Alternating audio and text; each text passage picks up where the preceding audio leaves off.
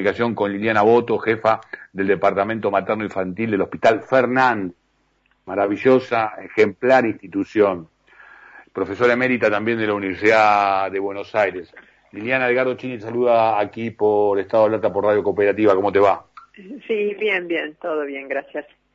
Eh, gracias por, por, atendernos y entiendo el todo bien este, y la forma en que lo, en que lo enfatizas. Contanos eh, la situación en este momento, ¿cómo la definirías? Bueno, yo no, yo creo que es de dominio público, ¿no es cierto? Creo que no, no es necesario perder, este, profundizar mucho para darse cuenta el número de casos por día que tenemos. Bueno, te hago una pregunta, te hago una pregunta concreta entonces. Eh, el hospital hoy por hoy está desbordado en lo que tiene que ver con casos de COVID. Digo, eh, es necesario eh, que algunos que llegan con síntomas tengan que esperar sin poder ser atendidos como se debe. hay un trabajo de interacción entre otros hospitales para que sean derivados con ambulancias. Eh, ¿Cómo es la situación en este, en este momento al respecto?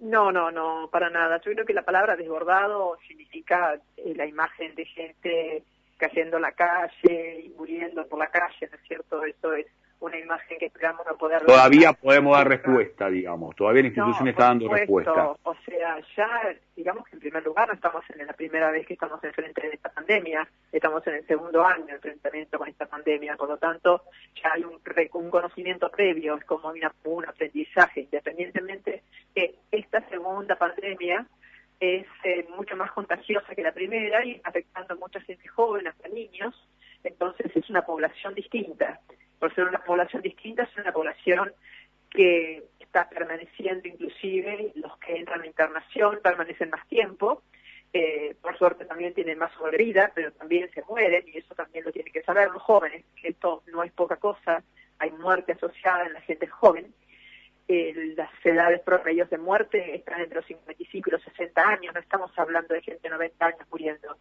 que eh, bienvenido sea que este, en este momento no les corresponde, ojalá no les correspondía a nadie, pero lo que sabemos es que se corrió la edad y que por supuesto eso hace que las personas más jóvenes tienen menos patologías y por lo tanto eh, resisten más el embate de la enfermedad. Entonces el tiempo de estadía a nivel hospitalario, a nivel de internación es superior y por lo tanto se necesitan a su vez más camas de internación porque hay más gente internada durante más tiempo. A veces eh, esto es lo que está sobrepasando el trabajo en los hospitales, está sobreexigiendo el trabajo en los hospitales, no sobrepasándolo porque se está dando respuesta.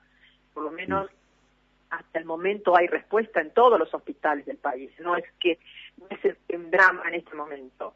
La realidad es que todo el cuerpo profesional en salud, enfermeros, kinesiólogos, médicos, médicos que ya no hablemos más de especialidades, todos los médicos de todas las especialidades atienden todo en este momento.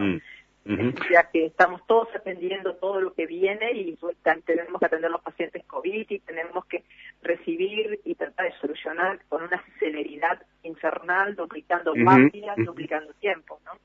Eh, Liliana, por lo que entendí, eh, a ver, aclárame, eh, ¿hay niños hoy por hoy con respiradores producto del COVID? ¿Hay jóvenes con respiradores producto del COVID?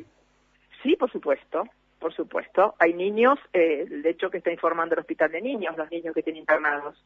O sea, hay niños COVID positivos y hay niños que están internados, niños y adolescentes.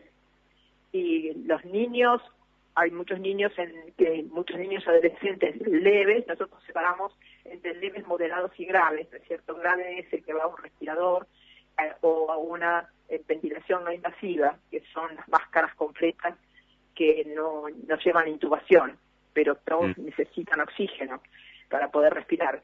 Pero los leves hay, pero cientos en las casas.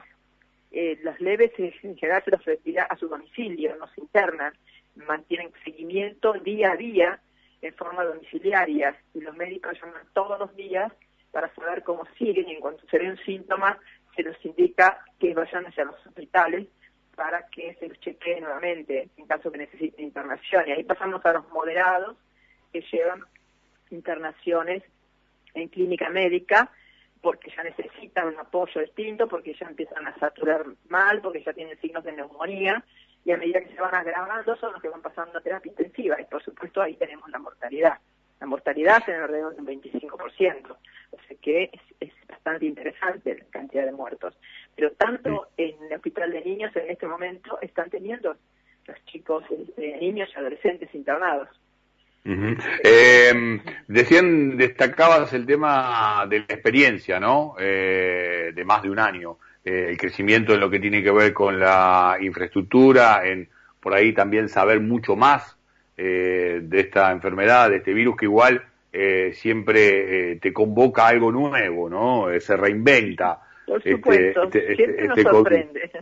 Siempre mm. nos sorprende. Ahora, en lo que hace a la fuerza laboral, porque no hubo tiempo para ampliar como se debiera la, la planta de trabajadores, ¿no? ¿Cómo se encuentra? Bueno, eh, en realidad se amplió en todos los hospitales, por lo menos, bueno, por supuesto yo conozco lo que pasa en Ciudad de Buenos Aires, pero también conozco los comentarios de los hospitales de la provincia de Buenos Aires y de otros Sí, se amplió, lo que quiero decir que por ahí no en la medida en que se necesita frente a una pandemia de este tipo, ¿no es cierto? No, hubo muchísima contratación de personal, hay mucho que el personal contratado que se sigue prolongando el contrato, porque se pensó primero que eran dos meses, después cuatro, después seis, ocho, diez, doce, y ya hace más de un año que hay personal contratado. Kinesiólogos, enfermeros y médicos. Eh, por supuesto que siempre dicen faltan terapistas. Por supuesto, lo que se hace es un terapista supervisa a su vez a un grupo de médicos que están entrenados en el seguimiento y así sucesivamente. O sea, hay una cadena de formación de profesionales que tuvo que hacerse todo en forma acelerada para poder manejar los respiradores, pero hoy hasta los kinesiólogos están, han sido entrenados manejando respiradores, no intubando, pero sí controlando a los pacientes que están intubados en las terapias.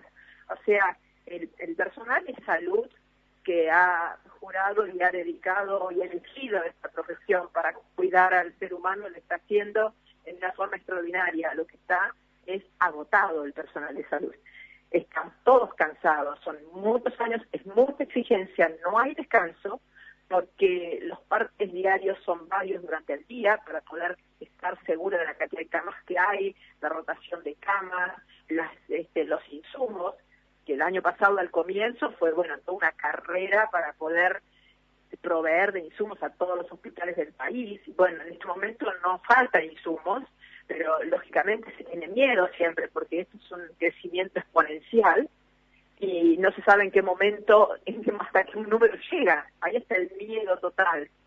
Por ejemplo, uno de los grandes, del gran insumo es el oxígeno. Todos los pacientes llevan oxígeno, o sea, hay una demanda impresionante de necesidades de oxígeno. Y bueno, ahí está a su vez atrás, atrás de todo lo que es la atención están las empresas que tienen que hacer la provisión del material. Seguro, o sea, Es, una cadena de atenciones. En este momento, eh, sí, se está dando respuesta a todo, con mucho cansancio, con mucho agotamiento, pero el equipo de salud trabaja en forma mancomunada, por supuesto, reconociendo todos que no ha habido descanso, no ha habido mm. vacaciones, no ha habido este tampoco ha habido aumento de sueldo, ¿no? Esto parte de todo. Sí, sí, sí, sí. Hoy hubo una fuerte movilización también y una y una tarea también, me parece asignatura pendiente de revalorizar la tarea que, que ustedes están que ustedes están realizando. Liliana, clarísimo, te agradecemos muchísimo esta comunicación, creo que sigue sumando a este, generar más y más conciencia y agradecerte también por el por el rol que vienen desempeñando durante todo este año de, de pandemia. Te mandamos un beso muy seguro. Nosotros lo vamos a seguir haciendo con el mismo amor que lo empezamos a hacer desde el primer día, pero lo lo que le pedimos a la población es conciencia. Por favor, conciencia. No puede ser que sigamos escuchando gente que está diciendo que el virus existe, esto es un dibujo. La verdad, sinceramente, parece que fuera un mundo de locos, ¿no? Entonces, por favor, por favor, si no, que hagan una visita guía a los hospitales para ver cómo estamos viviendo dentro de un hospital y viendo la cantidad de gente y el dolor de los familiares de la pérdida de un familiar. Liliana, un beso, un beso y un, beso y un abrazo, un beso y un abrazo a la, a la distancia. Muchas gracias. Bueno, muchas gracias, adiós. Liliana Boto, jefe del Departamento Materno Infantil del Hospital Fernández y profesora emérita de la UBA.